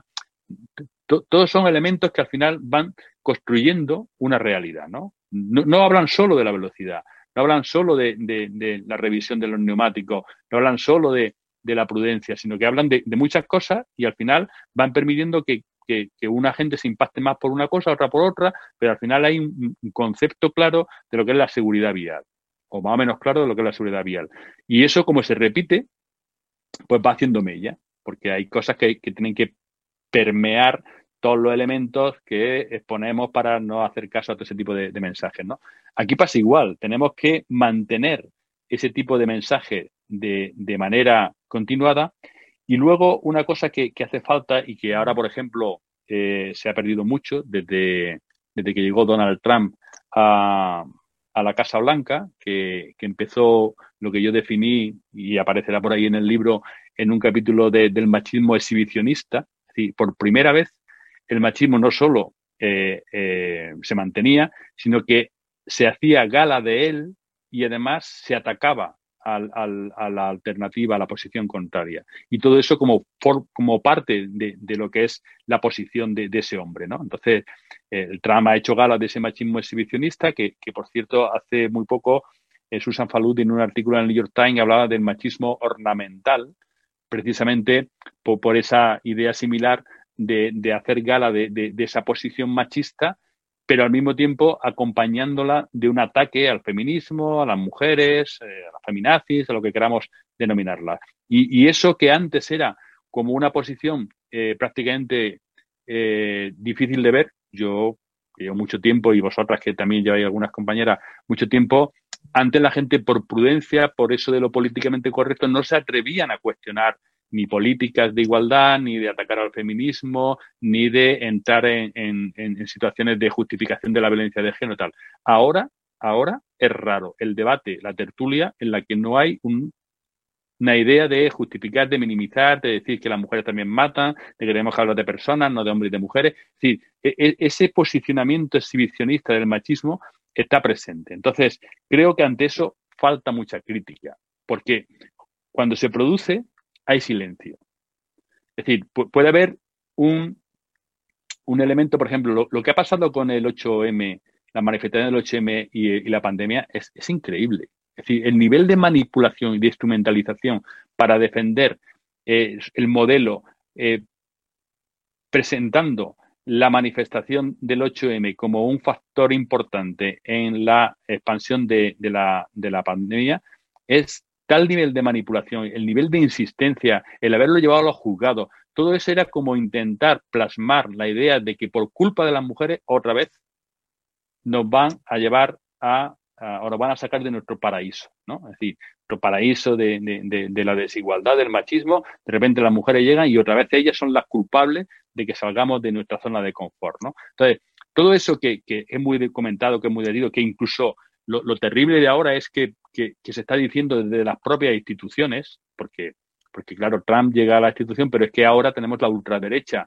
con el beneplácito y la complicidad de la derecha que están lanzando esos mensajes y la capacidad de impactar en, la sociedad es enorme, porque lo que hacen es reforzar la idea ya existente, que es muy diferente a cuando desde la igualdad tenemos que cambiar la referencia. Ellos lo que hacen es consolidar la referencia. Y eso es mucho más fácil cuando además se parte con la, con la voz autorizada del argumento androcéntrico, como estamos diciendo, que tiene más valor que eh, cualquier alternativa que cuestione esa voz, esa palabra, la persona que la pronuncia, pues lo que hace es eh, reforzar el mensaje con la participación de las instituciones. Entonces yo creo que, que hace falta mucha crítica en ese sentido. Y yo creo que es algo que, que, que, he hecho en falta. Es decir, muchos de mis artículos precisamente en autopsia surgen ante este tipo de manifestaciones. Pero yo no veo ese, ese, ese, ese comentario en las tertulias de la, de la radio, no lo veo en las noticias de televisión. Simplemente pueden decir, pues el representante del portavoz de voz ha dicho tal. ¿Y, y, qué? Y a lo mejor sale una opinión diciendo, pues no estamos de acuerdo, pero, pero hay que analizar si aquí hubiera un, un, un portavoz eh, que dijera, como ha ocurrido otras veces, algún elemento racista algún elemento, digamos, justificativo de una situación que consideramos grave, hay una serie de, respuestas, no solo respecto a sus palabras, sino al hecho de que se utilicen las instituciones y una posición ideológica determinada para intentar eh, evitar que un derecho humano como la igualdad pueda desarrollarse en plenitud. Y que como consecuencia de esa falta de desarrollo pleno de ese derecho haya eh, la mitad de la población esté sufriendo la injusticia, la desigualdad, la discriminación y muchas de ellas la violencia de género. eso, eso es esencial. Y por lo tanto creo que hace falta ese, ese posicionamiento crítico de una manera mucho más directa y más, más contundente. ¿no? Entonces, eh, necesitamos esa, esa doble referencia, la concienciación y la crítica frente a todo ese tipo de argumentos. Estamos de acuerdo. Eh, yo no sé si hay por ahí alguna palabra Alguien levantando la mano, disculpar, ¿eh? ¿No? Yo como veo que en el chat estáis, dale que te pego. Sí, yo es que no puedo ver el chat, ¿eh? No, tranquilo, que yo lo que es preguntas ya te, ya te voy a ir comentando, ¿eh? Vale. vamos, son, lo demás son comentarios que hay así de, pues sí, sí, sí, sí, no, esas cosas, ¿no? Si conseguiremos, no conseguiremos Bueno, y, en ese sentido, decir, lo, de conseguir lo vamos a conseguir de todas, todas, ¿eh? que nadie lo dude. Es, decir, el machismo eh, va a poner todas las dificultades del mundo, va a intentar mm, desviar la, la, atención, va a intentar priorizar de nuevo otra cosa antes que la igualdad, antes que la lucha contra la violencia de género, antes que la lucha contra la violencia sexual. Todo eso se va a intentar posponer. Lo ha hecho toda la vida y lo va a seguir haciendo, ¿no? Pero la libertad, la justicia, la dignidad, la igualdad son ideales humanos no solo que se, ¿por qué se plasman en un momento determinado como derechos humanos? Porque el concepto en cuanto a vivencia, en cuanto a sensación, en cuanto a imaginación, en cuanto a sueño, forma parte de la condición humana. una persona eh, eh, en un desierto, eh, aislada, anhela una libertad, una idea de justicia que podrá ser mejor o peor, pero, pero sabe que sus relaciones, su convivencia, cuando esté en, un espacio de relación, se basa en esos elementos como ideales. Entonces, tú puedes luego manipularlos para beneficiarte, pero el ideal de, igualdad forma parte del ser humano. Y por lo tanto, no va a haber nada ni nadie que lo pueda impedir. Podrá utilizar todo el poder, como ha venido haciendo durante 10.000 años, que no son poca cosa, para a jugar, jugando con la identidad, con la construcción social y con la violencia como realidad o como amenaza, prolongar la injusticia y la desigualdad. Pero pero si hemos superado todas esas fases, los momentos más críticos, y a pesar de 10.000 años de machismo, estamos mucho más cerca de la igualdad, porque podría parecer que los 10.000 años ya habrían supuesto una derrota de, cualquier iniciativa, de cualquier intento de, cambiar el, escenario, pero precisamente por ese ideal, por ese reconocimiento de injusticia, por esa, digamos, eh, compromiso y responsabilidad de, las mujeres con el bien común de la sociedad, porque es, el feminismo lo que hace es intentar un, mundo mejor, eh, diferente, pero sobre la igualdad, no, no, no está pidiendo, eh, digamos, más ventajas para las mujeres a costa de los derechos de los hombres, que es lo que ha hecho el, machismo, ¿no? Tener privilegios los hombres a costa de los derechos de las mujeres. No está pidiendo que, que, se, que se cambie y que ahora sean las mujeres las que tengan más derechos. Lo que se está pidiendo es la igualdad. Entonces, eh, eh, en esa generosidad eh, nacida de la conciencia crítica que supone la injusticia de, la desigualdad, en ese proceso está la, sociedad transformando la realidad. Y eso va a ser, es imparable y, se va a conseguir. El problema es que cuando hablamos de, de violencia de género, cuando hablamos de desigualdad, el tiempo no solo pasa en días, sino que pasa en vidas. En las vidas de las mujeres que son asesinadas o que son totalmente eh, destruidas como consecuencia de la violencia o como consecuencia de la falta de oportunidades, ¿no? obligándolas a permanecer en esos contextos pues, de pobreza, de dominio, de, opresión en, determinados escenarios, ¿no? Y, luego la explotación que supone todo eso. Es decir, que, el problema, eh, eh, claro que es muy serio, puesto que, el tiempo pasa en vidas, ¿no? no en días, ¿no? Pero que si alguien piensa que esto se puede parar o detener o desviar, está muy equivocado, está muy equivocado. Precisamente hoy que es eh, el, Día Internacional de los Derechos Humanos, el último post que publiqué en Autopsia el día 8, que fue el día que se conmemoraba el 40 aniversario del asesinato de el recuerdo a, John Lennon, eh, hablo de paz, ¿no? Porque no hace falta hablar de todas estas cosas, porque parece que el machismo solo es la desigualdad, la igualdad por otra parte, la violencia de género, las medidas de protección, todo eso, no, no. Es que el, feminismo habla de paz, quiere una, convivencia en, paz. Y por lo tanto, necesitamos la paz como un elemento esencial para la convivencia igual que el respeto, igual que la felicidad, todos esos elementos que forman parte del modelo de sociedad y del modelo de relación que queremos eh, a través de, la igualdad, tenemos que plantearlos como, una realidad, porque si no, eh, nos van a engañar con, determinados eh, avances, con determinadas cuestiones y van a perpetuar su, su, modelo. Por lo tanto, tenemos que incorporar esa referencia a, lo que es eh, el espacio de, convivencia y hacerlo mm, con la igualdad, pero para conseguir la paz, para conseguir el respeto, para conseguir la diversidad, para respetar la pluralidad, etcétera, etcétera. Entonces, eso es imparable y por lo tanto tenemos que intentar que no se pongan obstáculos por, por lo que suponen los obstáculos, que es retraso, que es dificultades y todo eso es más violencia, más desigualdad, más injusticia. Pues sí, es verdad. Eh, no sé, yo, bueno, por incidir un poco, ¿no? En, o sea, yo estoy completamente de acuerdo en las dos cosas, que es difícil, pero que es imparable. Mm. Me alegro que hayas insistido en esta idea de que en el fondo no, lo que está aportando el feminismo es que recordar un ideal Sí, fíjate, Tere, que en ese sentido eh, eh, estos días también eh, hemos comentado en, en alguna charla, en un debate, una idea que también eh, ahora me quiero compartir, ¿no? Es decir, el nivel de conciencia y de conocimiento que tenemos ya sobre lo que es la construcción machista, la desigualdad, la discriminación, el abuso, el acoso, la violencia en todas sus expresiones, hasta el femicidio, la violencia sexual, y el nivel de conocimiento que tenemos, la, la, el protagonismo de los hombres, no de todos los hombres, de hombres, en el ejercicio de estas conductas, en la construcción de este mundo, es tan objetivo, tan manifiesto, tan conocido, que estamos en el momento en el que a los hombres hay que pedirnos, o tenéis que pedirnos, responsabilidad por acción, cuando formamos parte de estas conductas, de todas estas decisiones, de todos estos eh, elementos que estamos analizando, y por omisión. Es decir, no podemos seguir alimentando ni manteniendo el espacio de la neutralidad, porque es mentira.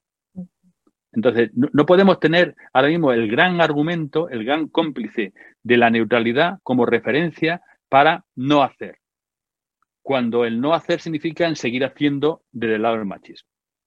Es decir, no hay neutralidad. No está el machismo por aquí, la igualdad por aquí y en mitad un espacio neutral que eh, se desenvuelve con criterios que no son totalmente compatibles con la igualdad ni totalmente compatibles con el machismo. Eso es, eso es una falacia que se ha creado desde el propio machismo, que tiene esa capacidad de crear eh, la realidad por ese peso que tiene la palabra y por todos los instrumentos de poder que tiene, son todos, porque esa es la construcción social y cultural, para hacer entender que hay un tercer espacio. No existe el tercer espacio. Puede existir el tercer hombre, pero no el tercer espacio.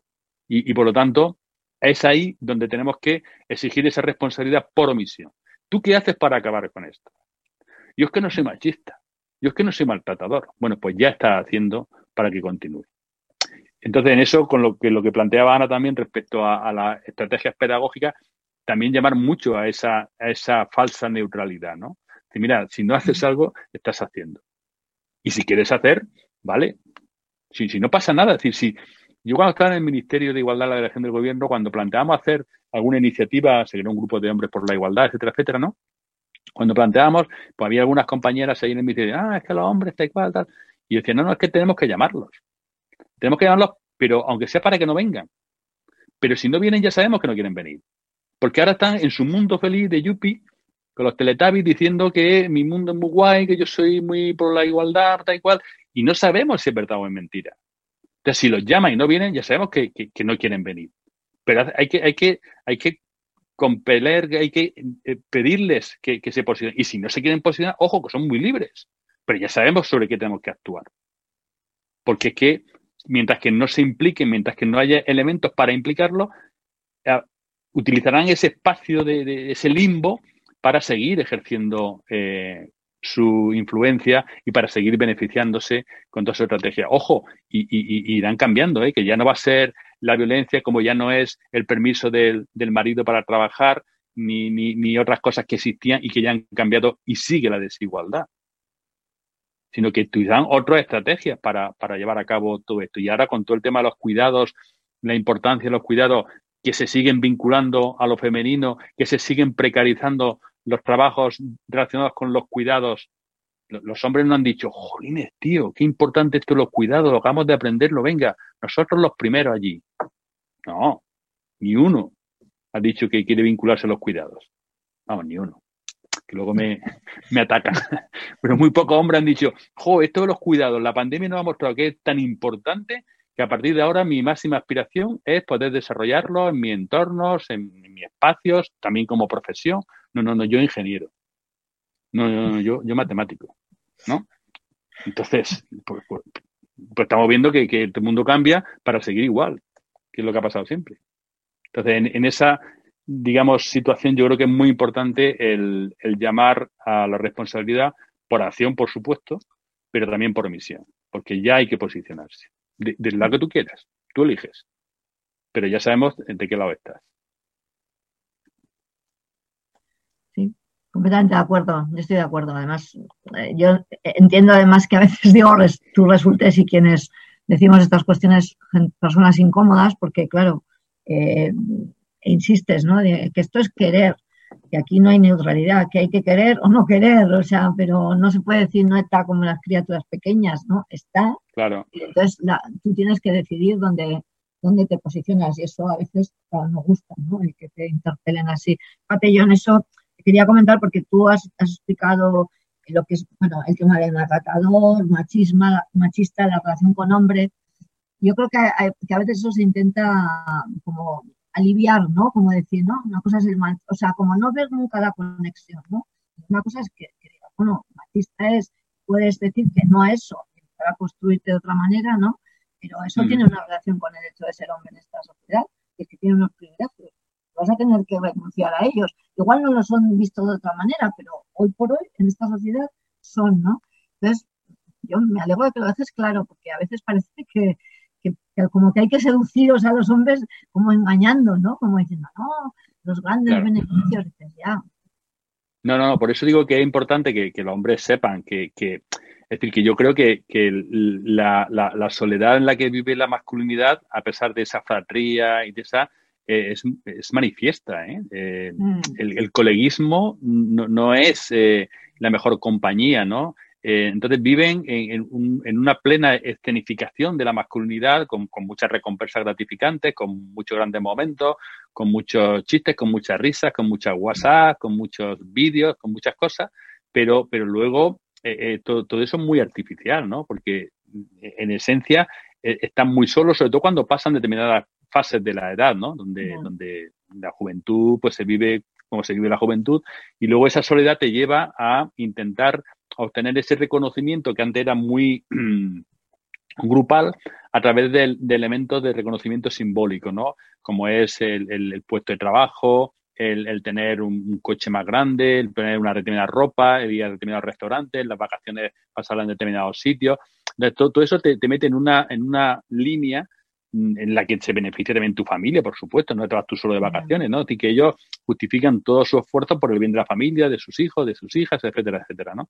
Pero al final estás muy vacío porque no, existen vínculos afectivos, emocionales intensos que eh, logren, digamos, facilitar, compartir, pues aquellas cuestiones que más te preocupan, ¿no? Eh, pues, todo, todo ese escenario yo, recuerdo un día en, en, una cola en Barajas para tomar un avión, eh, que, bueno, pues estamos haciendo cola y delante de mí iban dos chicos jóvenes, más jóvenes que yo, muy en plan ejecutivos, eh, estos de entrajetados, con la mochila perfecta aquí detrás con el ordenador, probablemente un Mac, eh, tal. Entonces, oh, tío, ¿cuánto te veo? Joder, qué tan tiempo. Se coinciden, ¿no? Joder, ¿verdad? No nos vemos desde no sé cuánto, tal y cual. ¿Y tú qué haces? Pues, joder, yo vivo, yo estoy trabajando en una compañía, me paso el día viajando todo el día, llego aquí, ahora voy para, creo que íbamos a Santiago de Compostela, que ahora voy a Santiago de Compostela, te voy allí, tengo una reunión, una charla, pero en cuanto vuelva me voy a Barcelona, después tengo que estar en Bilbao, después voy a Valencia, paso el día viajando, tal y cual, tal y cual. Y el otro sería así como un poco, hostia, pues yo eso no lo igualo, ¿no? Y dice, yo, yo, no viajo tanto, pero yo cuando tengo que ir a Alemania, que es donde tenemos la matriz de la empresa, me paso a lo mejor ahí dos semanas a tope en reuniones para concentrar, tal cual. Y, mira mi niño, y enseña el niño en el móvil, ay, qué guapo que está, cual. ¿Tú tienes niño? Sí, mira el mío, po. Y, y digo, pero esto de qué va, ¿no? Sí, ellos mismos están eh, enseñándose a sus niños, diciendo lo grandes que están, lo, guapos que están, lo felices que son, pero al mismo tiempo están intentando a ver quién viaja más, a ver quién está más tiempo lejos del niño para ganar dinero y que su niño vaya a un colegio muy bueno y tenga una moto muy grande y todo. Decir, que no lo hacen de, mala fe, pero al mismo tiempo eh, eh, estamos desenfocados, ¿no? De alguna manera es una masculinidad desenfocada. y, y desenfocada tanto en que mira para otro lado como en que lo que ve lo ve borroso. Y, y entonces una doble, un doble desenfoque, ¿no? Entonces, tenemos que reenfocarnos como, como, como hombre, pero no solo para, para, tener ventajas, sino porque ese desenfoque está generando, como la niebla genera, pues, muchos problemas, muchos atascos, muchos accidentes, muchos choques, que no los vives tú, porque tú eres la niebla, pero sí estás generándolo en, en, en el día a día, ¿no? Entonces, eh, yo, yo, creo que, que, es muy importante esa, esa necesidad de tomar conciencia de la injusticia que supone todo eso. Y luego, sí, tener ventajas y tener beneficios, pero, pero también siempre digo que, vamos, cuando se muere el director general de, este, de una gran empresa o cuando, me quiero poner nombre a ver si van a decir que, soy un cenizo, pues eso de ser forense nunca se sabe, ¿no? Pero bueno, cuando se muere un gran personaje de una empresa riquísima, de igual, y dice, guau, pues ha muerto el director general de no sé qué, pues ya está. El don Ramón eh, López se ha muerto de cual, sale en la esquela de un homenaje en la ciudad, eh, hasta le pueden poner una calle, ¿no? Pero luego llega don Carlos Martínez y toma, don Carlos Martínez nombrado nuevo general de la empresa y sigue el mundo, y sigue la vida. Pero los hombres no somos conscientes de que cuando se muere el abuelo Ramón, el papá Ramón, el hermano Ramón, el tío Ramón o el hijo Ramón, no viene nadie. No viene nadie a sustituirlo. No nombran a, mira, pues ya tenemos al nuevo abuelo Ramón, el nuevo. No, no. E, ese vacío lo, lo, lo, lo, viven y lo sufren sin reconocerlo, ¿no? Entonces, eh, e, ese, ese entrar en la habitación del niño o de la niña durmiendo, darle un beso mientras duerme para, para luego seguir y, y no estar durante eh, la vigilia del niño, ¿no? Pues, pues eso es duro, ¿no? Y, eso, y fijaros que, parece que no, que eso es algo que los niños viven. Yo, yo también he tenido muchas, muchas fases de ese hombre eh, científico, tal. Yo he estado mucho tiempo en Estados Unidos en la academia del FBI, haciendo mi tesis doctoral, que, yo la hice sobre ADN. En la fase esa, cuando estaba empezando a trabajar con violencia, pero, pero mi línea de trabajo, de hecho, me decían a mí en la facultad, mi grande referente, me decían, tú, Miguel, deja eso de la violencia de género tú dedícate al ADN eh, que tú vales mucho.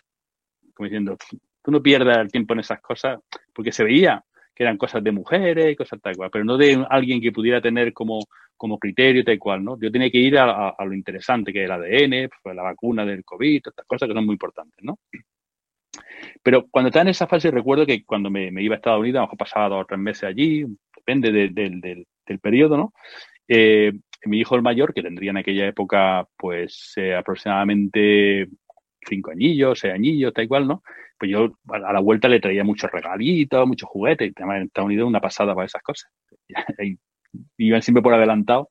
Los, juguetes de la Guerra de las Galaxias, ahí aparecían medio año antes que aquí, ¿no? Entonces siempre era como muy novedoso. me ha traído la nave de la última película de Star Wars. Entonces, una de las veces que me iba, la noche que me iba, que se, se acostaba él, le daba las buenas noches, lo acostaba, tal cual, y yo cuando ella se despertara, yo ya me habría ido. Entonces me, digo, bueno, Miguel, a ver, dime qué quieres que te traiga, me lo vas a apuntar, me lo vas mandando y tú me dices lo que yo quiero que te traiga y yo te lo traigo y así vamos a hacer la colección. Así me estaba mirando así, papá. Y, me dice de repente, papá, y tendría cuatro o cinco añillos, papá, mm, yo lo que quiero, yo no quiero que me traigan nada, yo lo que quiero es que no te vayas. Me dejó, bueno, todavía estoy tocado, ¿no? Pero entonces, los hombres nos creemos que, la satisfacción pasa por, por la autosatisfacción, ¿no? Y si yo estoy satisfecho, todo el mundo está satisfecho. Y, claro, e, eso es mentira. Y, esa ausencia no es solo lo que nosotros nos perdemos, que, es el argumento que muchas veces, sino el vacío que dejamos. Y es un vacío que un niño de cuatro o cinco años es capaz de entenderlo perfectamente. Incluso a cambio de recompensa, ¿eh? Ojo, que, no era ninguna tontería. Que luego cuando llegué, no me dice, papá, qué bien que has vuelto, que te echa mucho menos. No, papá, ¿dónde están los regalos? y que luego entra en su dinámica, ¿no? No se olvida rápidamente lo que me dijo aquella noche.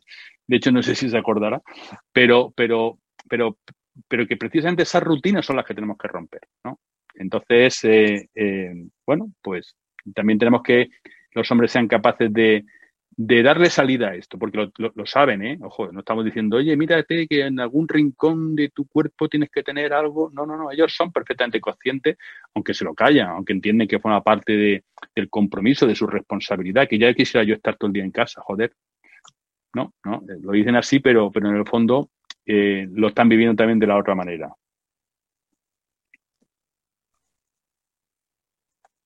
Pues bueno, yo no sé, no veo manos, pero aparte aunque hubiera, la verdad que ya nuestro compromiso un poco también contigo era hasta las 7 y bueno, a mí personalmente me ha resultado muy fructífero, creo que por lo que veo en el chat también te dan muchas muchas las gracias, digo muchas porque son las que han escrito. Y, bueno, que es, bueno, que es un refresco también para nosotras, ¿no? Y nada, pues eso, muchas gracias Miguel, seguiremos porque aquí esto nos da hilo y cuerda para tiempo ¿verdad? O sea, seguro que en el 2021 nos volveremos a ver, no sé si presencial, online, ya veremos cómo están las cosas, ¿no? Pero nos volveremos a ver, nos hemos cargado un poquito más de, argumentos, bueno, porque viene bien también escucharte a ti y a, hombres que, que, en este momento es importante que estéis posicionados y que, bueno, que estéis con esta causa, ¿no? Yo únicamente recordaros al resto que nosotros seguimos no paramos en todo el año, o sea que no nos dedicamos solo a marzo o a noviembre y que la siguiente mm, vía online también vamos a tener que hacer actividades con Cristina Fallarás, tuvimos que suspenderla antes y va a estar el día 21 y que luego vamos a hacer ese acto que esperemos que se extienda como la pólvora en todo el estado, ya en Navarra se va extendiendo, que es el acto de ellas no estarán estas navidades y no por la COVID, sino por la pandemia del, realmente del, machismo, ¿no? Y les haremos la despedida que junto al árbol de Navidad. Así que bueno, nos veremos. Y oye, Miguel, pues un placer poderte ver, aunque sea así. Nada, sí, sí, sí. Muchas gracias. tenemos eh, la, la, duda de la, de la presencialidad eh, para otro momento. Pero nada, que muchísimas gracias a, ti, a, a, todas tus compañeras por, por haberme invitado y haber compartido pues esta, esta experiencia, que además, como, como habréis notado, porque eso se nota, eh, la he disfrutado mucho, porque a mí esta cosa me, me, encanta. Ojalá tuviéramos más, más oportunidades de hablar, charlar y, de profundizar y, y, de y de darte cuenta de cosas, que yo me he dado cuenta de cosas esta tarde. ¿eh? No te crees que todo esto lo tenía yo perfectamente estructurado y definido. Es decir, conforme hablamos, ¿no? conforme miramos eh, cada una desde nuestro lugar, pero compartiendo esa, esa mirada y las palabras que, que, brotan de ella, pues también te vas dando cuenta de, de, otra parte de la realidad, de otras eh, perspectivas que tú en ese momento a lo mejor no, no manejas y que te ayudan luego a seguir eh, definiendo esa realidad y la necesidad de transformarla. De qué manera que, que muchísimas gracias. besar cada bat. para todas y, y nada, feliz de haber compartido este tiempo. Muchísimas gracias. Pues es que ricasco, ¿eh? Y pues eso, acordaros, el libro merece la pena, Autopsia al machismo, lo podéis regalar o comprarlo por las mismas. Y bueno, pues eso, desarcar